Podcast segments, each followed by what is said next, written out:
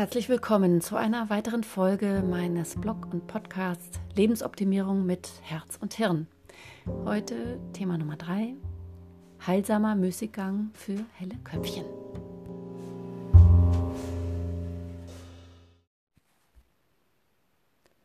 Ich hatte schon viel früher vor, etwas zu diesem Thema zu schreiben. Da war die Lage dieser Krise noch so, dass wir alle auf das vorläufige Ende des Lockdowns warteten. Nun, da sich die Umstände anhaltend wenig optimiert haben und statt eines befreiten Aufatmens eine Teilvermummung angeordnet wurde, mutet es beinahe zynisch an, über heilsamen Müßiggang nachzudenken. Erst wollte ich das Thema ganz kippen, austauschen, aber dann kam der Impuls, nein, gerade jetzt ist es wichtig, sich gedanklich nicht überschwemmen zu lassen und das durch die Angst angefeuerte Kopfkino zu keinem Selbstläufer werden zu lassen.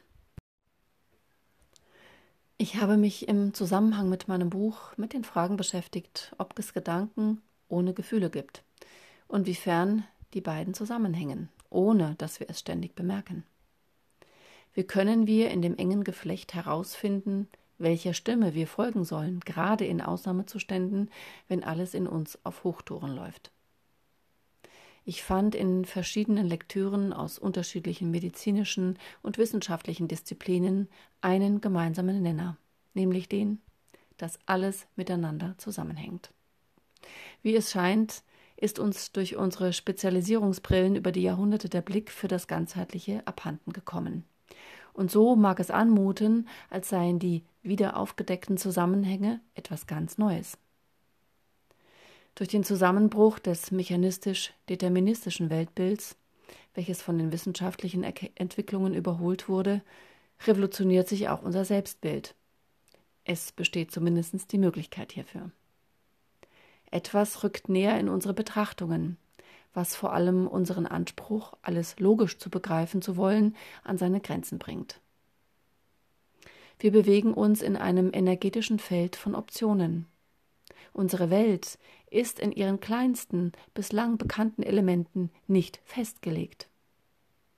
Ich habe mir immer wieder Informationen aus der Quantenmechanik und anderen Wissenschaftsbereichen herangezogen, und es lohnt sich, diese Erkenntnisse ernst zu nehmen, statt sie durch die vertrauten Annahmen vorschnell zu zensieren.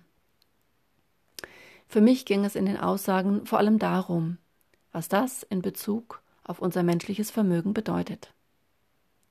Zwar ist uns bekannt, dass wir durch Prägungen und Konditionierungen vieles in unserem Leben meist unbewusst mitsteuern, aber was macht die Vorstellung mit uns, dass wir uns davon lösen können, weil wir es entscheiden, weil es in der Macht unseres Bewusstseins liegt, weniger in den scheinbar alles bestimmenden Vererbungen. Ah, das ist unwahrscheinlich, kontert schnell der Verstand. Das ist kaum zu glauben, meldet sich vielleicht ein wenig hoffnungsvoll unser Gefühl dazu. Es ist eine Pflicht, das als freies und selbstbestimmtes Wesen zu überprüfen, hatte mir einst meine Intuition dazu geraten. Dass ich sie überhaupt wahrnehmen konnte, verdanke ich den Lücken, in dem dichten Gewebe meiner alles kontrollieren wollenden Gedanken und meiner in Korrespondenz dazu stehenden, mitwallenden Gefühlswelt. Heute stütze ich mich wesentlich auf diese weise Stimme, da ich meine Gedanken und Gefühle auf ihre Ursprünge hin zu deuten vermag. Weil ich gelernt habe, bewusst Abstand zu meinen Gedanken und Gefühlen einzunehmen, gerade wenn sie mich bedrängen, schaue ich mir heute die Umstände genauer an, unter denen es überhaupt erst möglich ist, klar über den Gedanken und Gefühlen zu stehen. Und das meine ich gar nicht überheblich, sondern eher im Sinne einer möglichst stillen Betrachtung. Wir alle kennen Aussagen wie diese. Ich muss erst mal einen klaren Kopf bekommen. Lieber hätten wir manches Mal von einem geselligen Beisammensein einen Rausch, als dass wir feststellen müssen, dass auch andere Umstände, Krise wie diesen, einen Gedanken- und Gefühlsrausch auslösen. Die Mediengewalt mit Bildern und Zahlen, Entscheidungen, die den vertrauten Boden der Sicherheit für so viele Menschen binnen kürzester Zeit in ein Morast aus Unsicherheit verwandelt haben. Das sind massive Auslöser für einen kaum stoppbaren Strom negativer Annahmen und lebensbedrohlicher Ängste. Gedanken und Gefühle bilden zunehmend eine verschweißte Einheit, die sich gegenseitig sogar noch weiter pusht. Es geschieht mit einer unvorstellbaren Geschwindigkeit, dass mit einer Information Kaskaden von physikalischen Vorgängen in uns ausgelöst werden, die wir zugleich als Unsicherheit, Angst, Panik, Verzweiflung, Ohnmacht wahrnehmen. Wir stehen gewissermaßen in einem sich immer schneller drehenden Zirkel von Gedanken und Gefühlen, was uns äußerst empfänglich für alle Rettungsringe macht, die man uns zuschmeißt.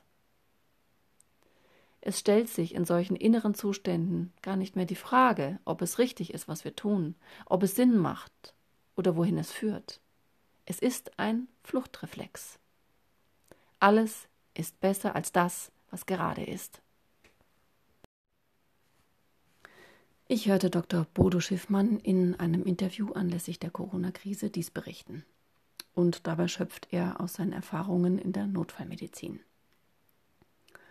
Eine der wichtigsten Momente in der Akutsituation sei, Ruhe reinzubringen, keine weitere Panik zu verbreiten, damit sowohl Patient als auch Arzt und Helfer ihr Bestmöglichstes tun können. Das ist neben den fachlichen Kompetenzen vermutlich die einflussreichste Fähigkeit, welche ein Arzt aufzubringen hat. Diese Fähigkeit ist allerdings nicht an den Beruf eines Arztes gebunden oder überhaupt an das Erlernen von verstandesmäßigem Wissen. Diese Fähigkeit liegt als Saatgut in jedem Menschen geborgen. Den einen von uns mag es mehr Selbstüberwindung kosten, ruhig zu bleiben, der andere kaschiert mit nahezu phlegmatischer Ruhe seine Unentschlossenheit. Ruhe begleitet wesentlich die Umstände, in denen es möglich wird, das Wirre und sich selbst antreibende Gewirk von Gedanken und Gefühlen zu entwirren. Es ist keinesfalls gewöhnlich und daher leicht herstellbar, in Akutzuständen wie diesen eben mal Ruhe in sich hineinzubringen.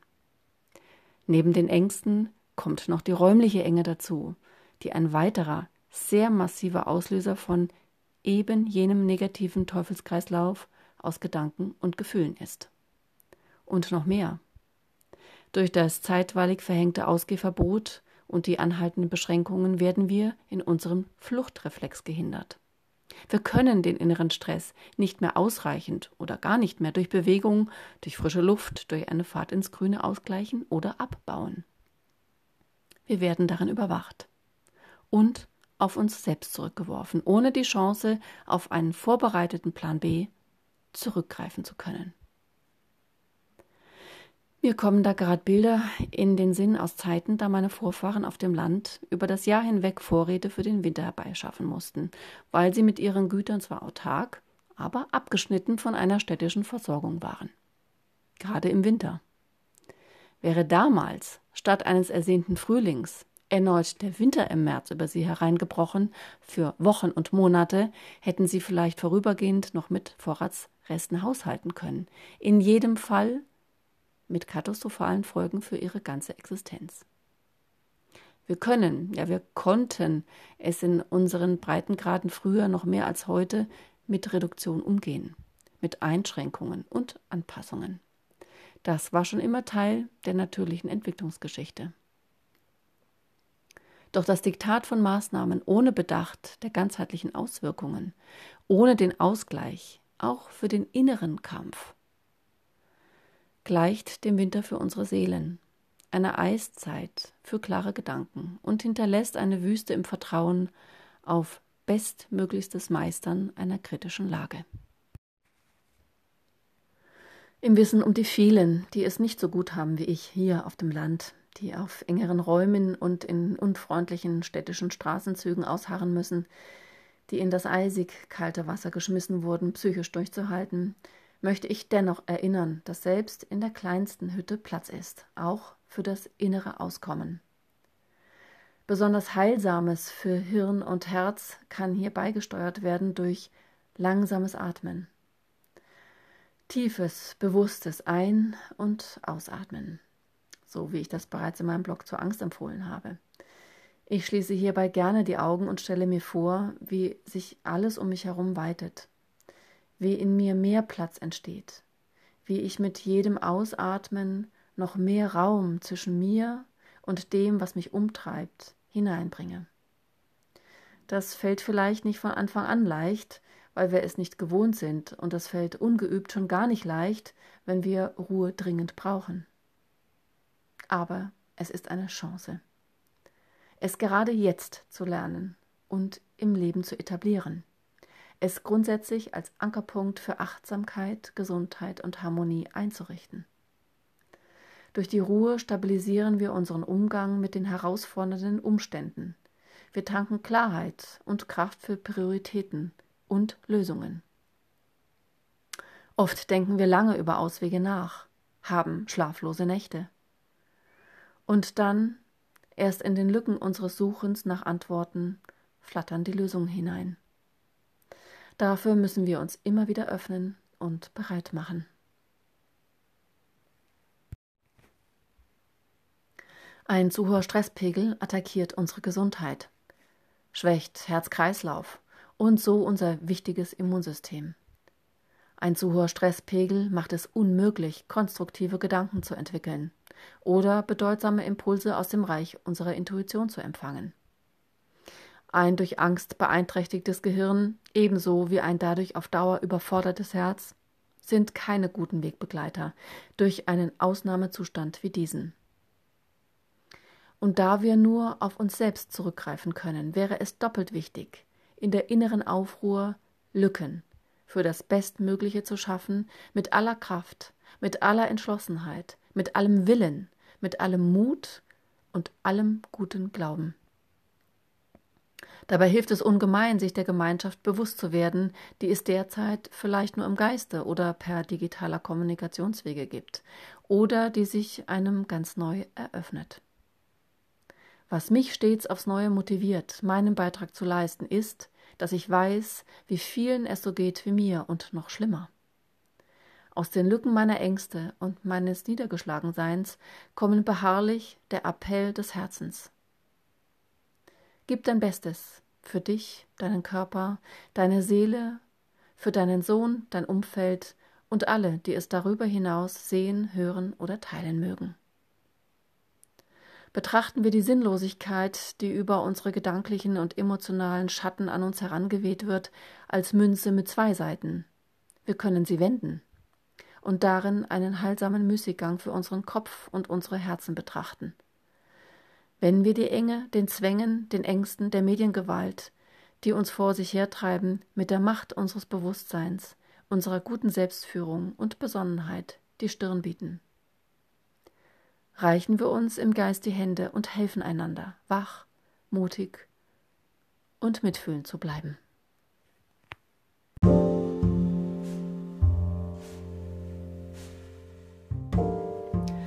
Herzlich willkommen zu einer weiteren Folge meines Blogs und Podcasts Lebensoptimierung mit Herz und Hirn. Heute zu dem Thema, wenn alles hochkocht, Sturm oder Tanz der Gefühle.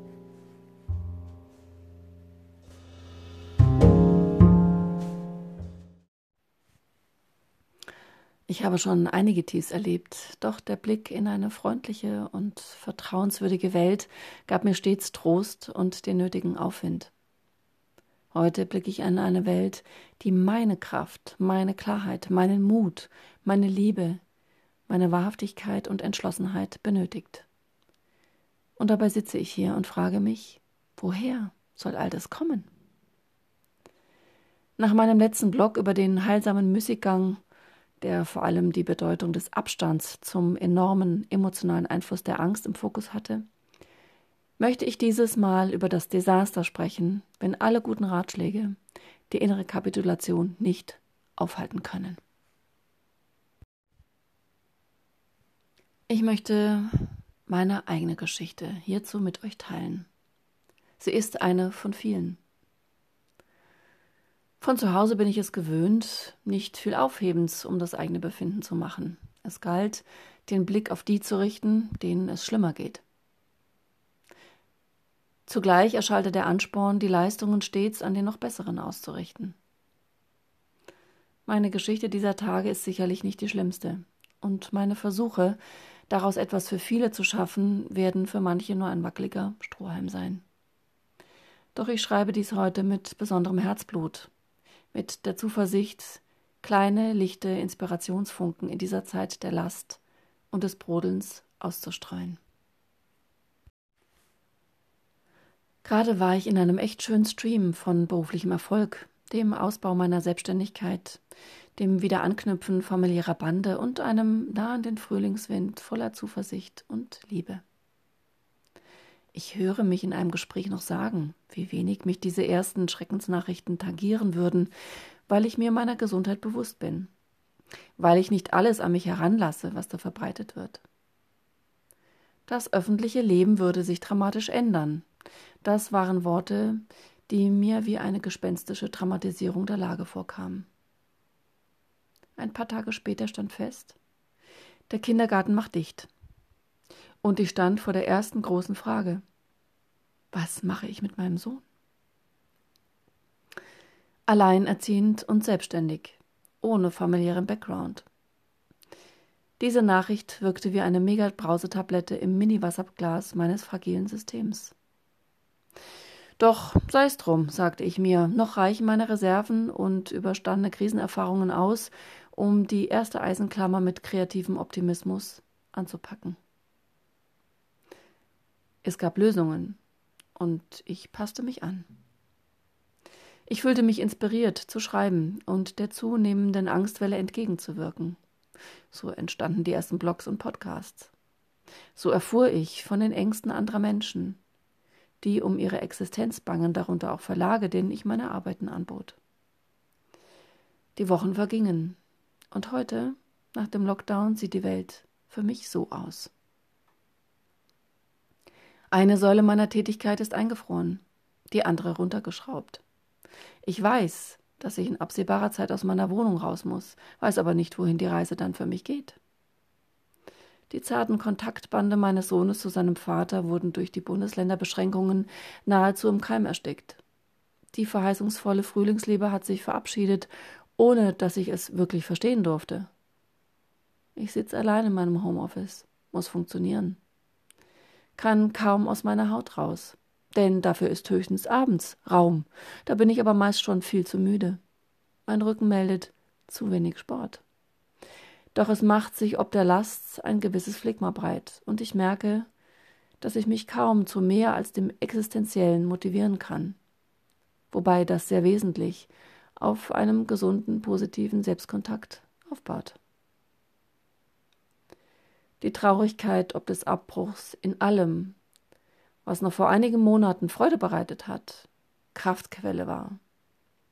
Und womit ich mich durchaus auch im Einklang mit der Welt fühlte, die schob sich Tag für Tag wie ein riesiger Sargdeckel auf alles, was sonst mein Antrieb war. Ich konnte oft nur heulen, weil ich gar nicht mehr wusste, wo anfangen, mit Aufräumen, mit Loslegen, mit Weitermachen, mit mich selbst motivieren. Ich fühlte mich ob der vielen verschiedenen Trennungen, die in so kurzer Zeit über mich hereinbrachen, erst äußerlich, dann wachsend innerlich isoliert. Trennungen von Aufga Auftraggebern, Trennungen von gutem Einkommen, Trennungen von sicheren Alltagsabläufen mit Kind, Trennung von liebenswerten Kontakten, Trennung von der Ruhe, ein vertrautes Zuhause zu haben, Trennung von der Klarheit, wo mein Lebensstandort sein wird, Trennung von einer Herzensverbindung, die stiller Halt war. Trennung von dem Glauben, all dem gewachsen zu sein, Trennung von der Leichtigkeit, die so manche schwere Nachricht erhält, Trennung von dem Gefühl von Sicherheit und guten Lösungen, Trennung von meinem Selbstvertrauen. Welche Koordinaten sollte ich jetzt folgen? Trennung von dem Sinn. Wofür soll ich das jetzt alles schaffen? Wenn da draußen ein ganz anderes Rad der Macht gedreht wird, indem ich ein verschwindend geringes Sandkörnchen bin. Der Sturm aller Emotionen brach immer heftiger aus den Lücken meiner Einigkeit mit mir selbst. Ich sah mich in einer Zerreißprobe, an deren tiefsten Punkt es rabenschwarz war. Es gab Stunden, da ertappte ich mich stumm zu schreien. Wenn mein Sohn nicht wäre, wüsste ich nicht, was ich täte.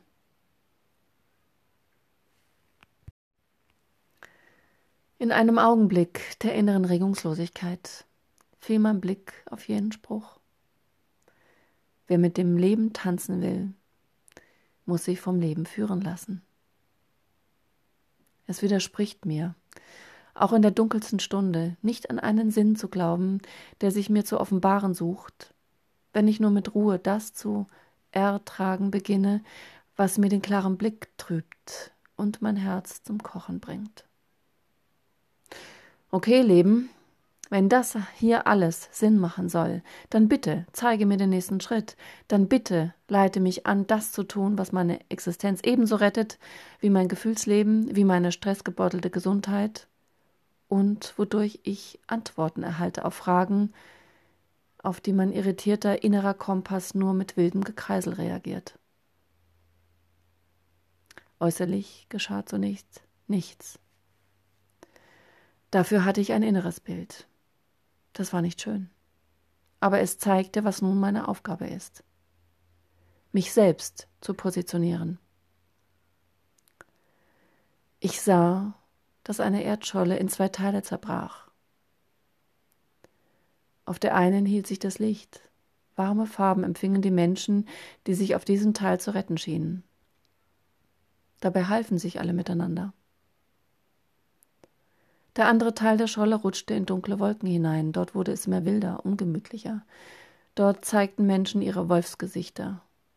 Furchteinflößend. Einige suchten von dort immer noch auf den anderen Teil zu gelangen. Es herrschte verzweifeltes Durcheinander. Als ich dieses Bild in mir auftauchen sah, machte es mir ebenfalls Angst. Ich wollte nicht, dass das, was einmal eins war, in zwei Teile zerbricht, weil es mich zwang, mich zu entscheiden. Ich würde mich bekennen müssen, an wen, an was ich glaube, damit ich meine Ausrichtung wiederfände. Davor fürchtete ich mich. Vielleicht würde das, was sich gerade als Licht zeigt, später als fataler Fehler, als Irrtum, vielleicht alles nur als eine Täuschung herausstellen. Und warum muss ich mich überhaupt erst positionieren, um mein Leben weiter leben zu können? Seitdem ich dies sowohl innerlich als auch äußerlich getan habe, seitdem ich meine Stimme erhebe, mit meiner Meinung nicht hinterm Berg halte, stelle ich fest, dass ich Fremden begegne, die kurzerhand zu Gleichgesinnten werden. Es tun sich neue Brücken auf, neue Verknüpfungen. Ich bin immer noch getrennt von vielem. Es gibt immer noch diese Traurigkeit, die den Verlust von allem Vertrauten beklagt. Aber viel größer ist die Erschütterung darüber, dass ich in eine Welt blicke, die auseinanderfällt und die keine Zeit hat, mir weitere Male die Sinnfrage meines Zutuns zu stellen. Ich bin wichtig. In meinem Vertrauen für die Auferstehung eines Lebens, welches sich von trügerischen Schlacken befreit hat, welches, wachgerüttelt für die Verführungen von Komfortzonen, meine ganze Bewusstheit braucht, damit diese Welt wirklich ein Ort zum Mitgestalten, zum Wohle aller wird und bleibt. Wir alle sind wichtig. Das Bersten dieser Welt zum Anlass zu nehmen, über die eigenen Existenzfragen hinaus Wege in neue Gemeinschaften zu finden. Alles, was wir aus dem vielleicht mühselig in uns bewahrten Licht der Zuversicht, des guten Glaubens und der mutigen Entschlossenheit heraus tun, wird gemeinsam mit den vielen anderen Lichtern zu einem wärmenden Feuer, um das wir Hand in Hand die Wiedergeburt des Lebens tanzen dürfen. Wir alle sind wichtig, das Bersten dieser Welt zum Anlass zu nehmen, über die eigenen Existenzfragen hinaus Wege in neue Gemeinschaften zu finden. Alles, was wir aus dem vielleicht mühselig in uns bewahrten Licht der Zuversicht, des guten Glaubens und der mutigen Entschlossenheit heraus tun, wird gemeinsam mit den vielen anderen Lichtern zu einem wärmenden Feuer, um das wir Hand in Hand den Tanz der Wiedergeburt des Lebens tanzen dürfen.